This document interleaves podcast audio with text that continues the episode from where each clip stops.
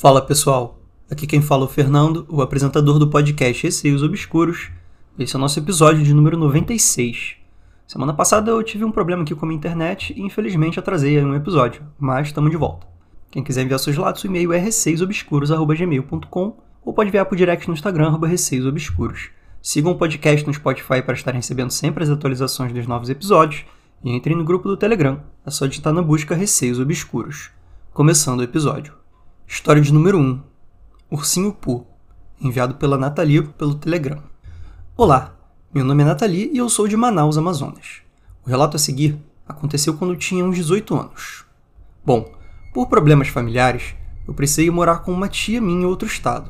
Isso durou mais ou menos um mês, até eu voltar para casa, pois as coisas ficaram um pouco estranhas. Logo quando me mudei, eu estava muito abalada por inúmeros problemas e de cara já estranhei muito o ambiente. Eu tive que dividir o quarto e a cama de casal com uma prima dois anos mais velha que eu. Até aí, tudo bem. Só que no quarto, ela tinha um ursinho gigante daquele desenho Pooh. E eu, desde a primeira noite, sentia que aquele urso me observava. Cheguei a ver ele se mexer, e quando isso acontecia, eu me cobria e ficava imóvel até o dia amanhecer. Então chegou o um momento em que todas as noites rolava um barulho na casa, e principalmente na cozinha. Eram panelas batendo, caindo no chão, gatos fazendo aquele barulho estranho quando estão assustados. Eu já não aguentava mais, porque parecia que ninguém ouvia, somente eu. A gota d'água foi num dia que estávamos todos na sala da minha tia vendo TV e tinha uma priminha minha de uns 4 anos brincando. Na sala tinha um ventilador bem capenga, daqueles de metal, só que pequeno, na altura de uma criança de 5 anos.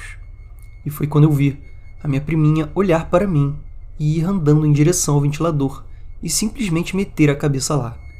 Eu fiquei tão desesperado que comecei a gritar e chorar, e depois de uns 5 segundos eu vi que nada tinha acontecido e que só eu tinha visto aquilo. E foi isso. Depois eu liguei para meu pai e pedi para voltar para casa. Expliquei um pouco do que havia acontecido. Espero que gostem do relato. Sucesso!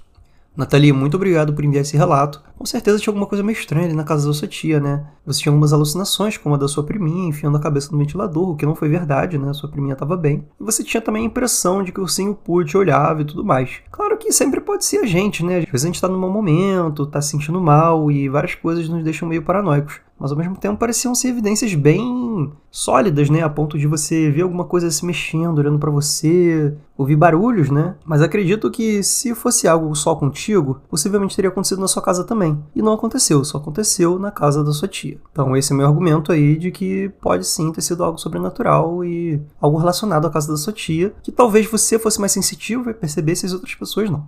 E agora vamos para a história número 2, Cama Beliche, enviado pelo Marte pelo Telegram também.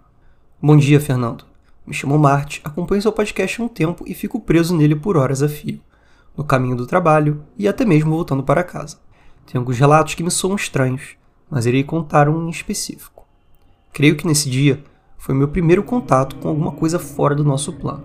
Eu tinha por volta de 16 anos na época e estava morando por uns meses na casa do meu pai biológico, que é pastor de igrejas evangélicas.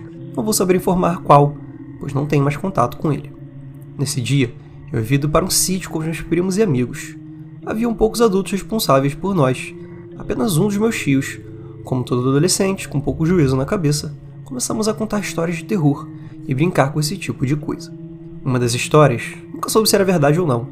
Meu tio nos contou que aquele sítio, muitas décadas antes, pertencia a uma família de imigrantes ilegais que acabaram sendo assassinados por um grupo de pessoas.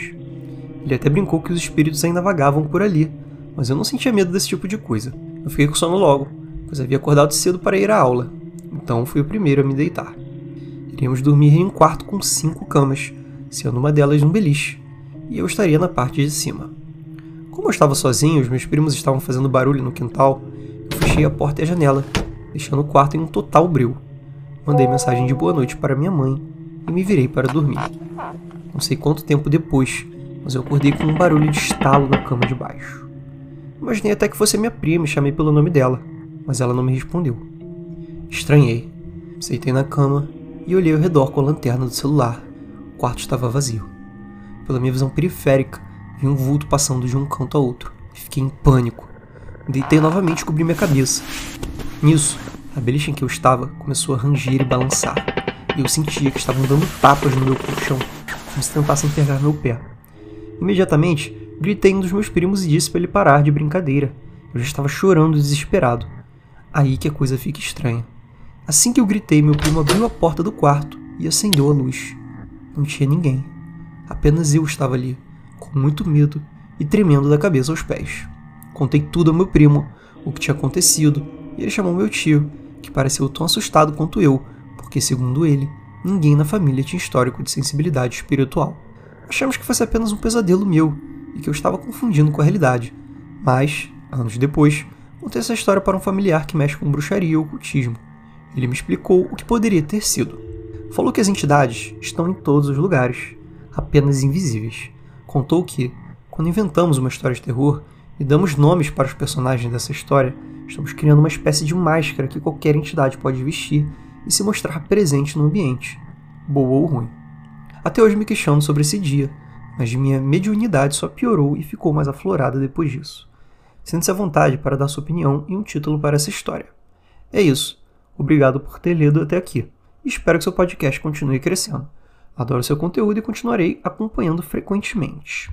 Marte, muito obrigado por elogiar o podcast e por enviar esse relato. Fico muito feliz que você goste. E comentando agora um pouco sobre esse relato que você enviou, eu acho que a pior coisa nesses momentos é quando você sente alguma coisa ali, você acha que é alguém, e aí quando acende a luz não tem ninguém, só você. Ao longo desse podcast, eu vi algumas histórias assim que aconteceram coisas parecidas, né? De pessoas que acharam que era alguém chamando, tocando, e quando iam ver não tinha ninguém. Isso deve dar muito medo. Acho que você tem sim alguma mediunidade que você percebeu ali aquilo tentando pegar no seu pé, fazendo barulho. Pelo visto, ninguém mais na casa percebeu também. Sobre o que o seu familiar falou depois, né? Sobre a história ser inventada e aí as entidades acabarem usando essa história né, como uma espécie de máscara e aparecendo nessa forma. Eu acredito também que as entidades elas acabam percebendo mais ou menos os medos né, e, e tomando essa forma, vamos colocar assim, estilo It mesmo, né?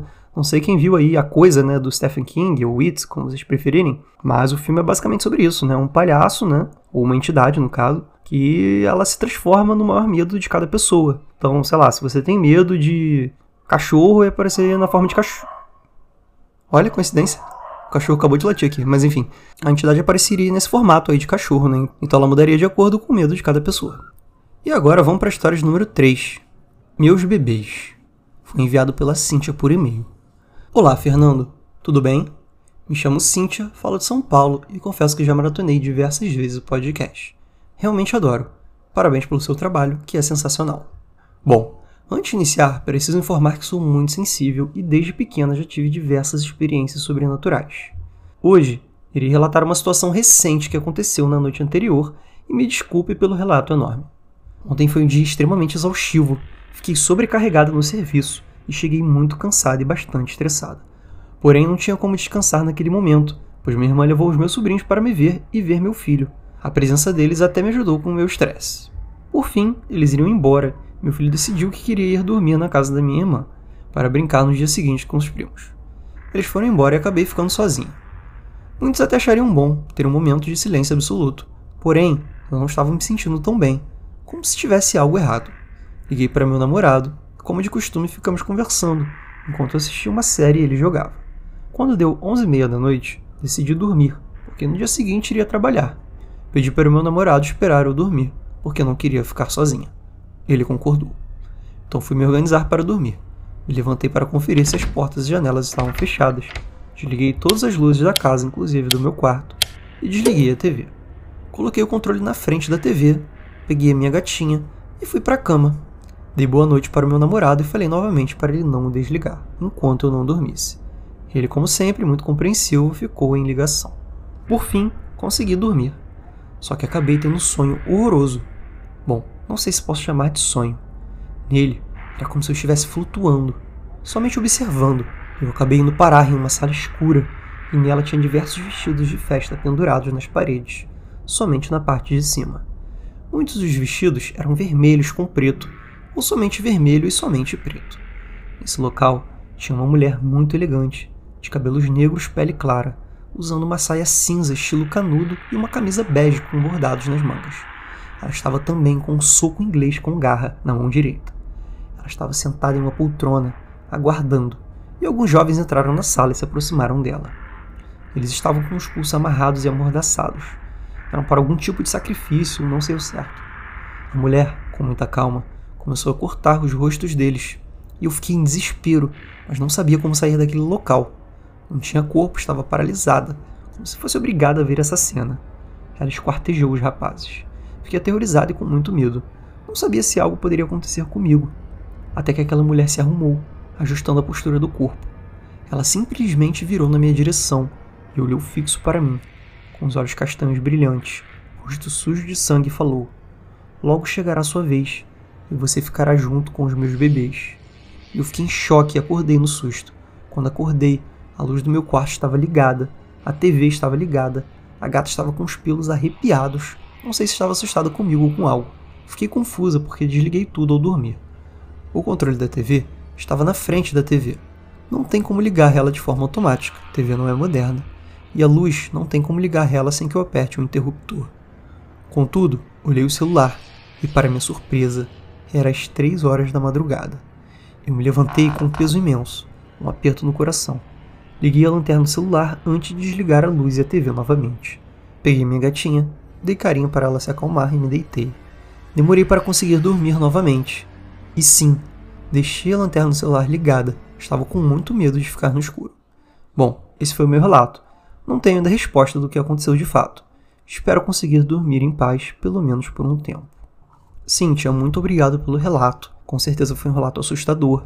Apesar de você ter dito claramente que isso foi um sonho, muitas coisas aí não estavam certas, né? Primeiro, você estava com uma sensação ruim. A gente pode associar essa sensação ruim ao seu trabalho, né? Você chegou cansada do serviço, estava é, estressada, até o seu filho e os primos dele acabaram te animando um pouquinho, mas você ainda estava ali numa sensação ruim. Até que quando eles foram embora, você ficou se sentindo mal e falou com seu namorado, né? Então você ficou ali falando com seu namorado para se sentir melhor, mas ainda estava com aquela sensação meio ruim, acontece. Você desligou todas as luzes da casa, a TV, pegou a gatinha, foi pro seu quarto dormir, e aí você tem sonho sinistríssimo, cara. Como você falou, você estava meio que flutuando e observando no sonho. E isso para mim, claro, pode ser um sonho, mas pode ter sido também uma projeção astral em que seu espírito estava ali observando alguma coisa acontecendo em um outro plano que não era o nosso, né? E você observou todas aquelas coisas acontecendo, muito estranhas. Apesar de que elas de fato não aconteceram, né? Foi mais ali, ou no plano espiritual, ou no seu sonho. Mas de qualquer forma, uma coisa muito estranha, muito bizarra, né? Coisa violenta ao mesmo tempo, aquela mulher estranha falando contigo. E a pior parte, na minha opinião, foi quando você acordou e tava tudo ligado, sua gata ali com os pelos arrepiados. Então, realmente, ali aconteceu alguma coisa, a gente não sabe exatamente o que.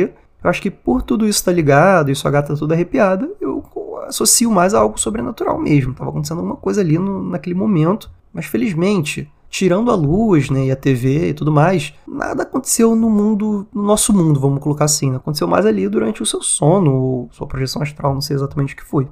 E, gente, esse foi o episódio de hoje, espero que tenham curtido. Quem quiser ver seus relatos, e-mail é receiosobscuros.gmail.com ou pode enviar por direct no Instagram, arroba receiosobscuros. Um beijo a todos e até o próximo episódio.